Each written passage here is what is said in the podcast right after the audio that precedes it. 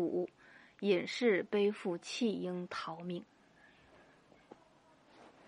孔子拜访子桑户，一位修道的隐士。孔子说：“我在咱们鲁国从政，两次被迫自我流放。第一次不说，说第二次吧。五十岁，我当公安部长，整顿鲁国治安秩序。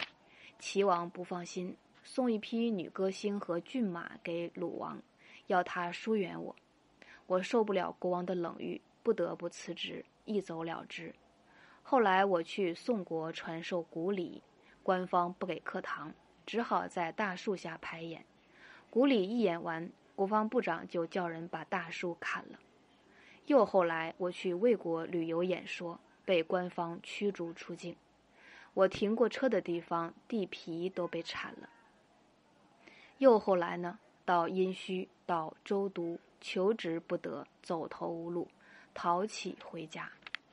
再后来就是上次应聘去楚国，经过陈蔡两国交界地，被民兵围困了七天七夜，险些饿死。短短几年，一连串的遭祸，亲戚朋友疏远了，随缘学生兴散了，为啥呢？子桑户说。从前有个贾国，被晋国灭亡了，真假的假？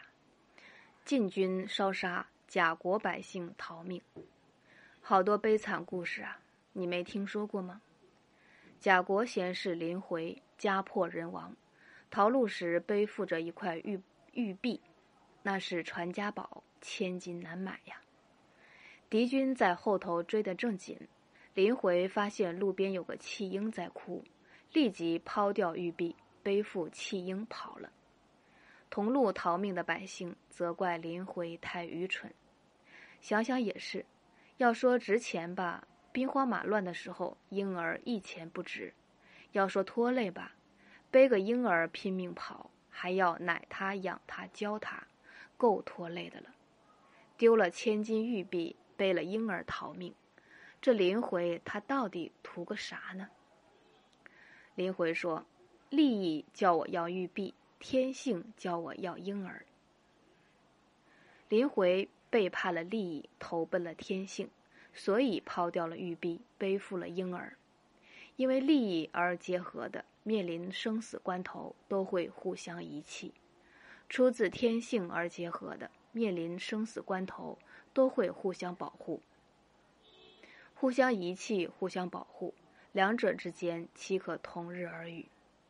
君子交情淡淡若清水，小人交情甜甜若米酒。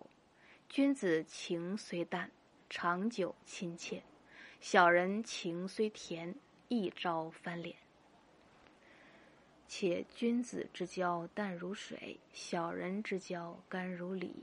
君子淡以亲，小人甘以绝。你的某些亲戚朋友、随缘学生，恕我直言，当初同你结合，并不是出自他们的天性，所以同你分手，他们的良心也不会难受。你若明白这一点，便不会责怪他们了。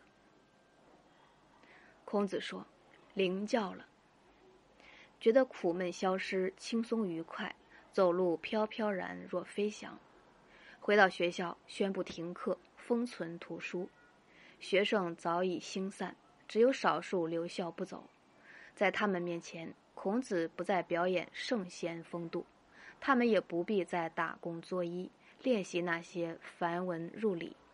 他们对孔子的敬爱日深，可又说不出原因在哪里。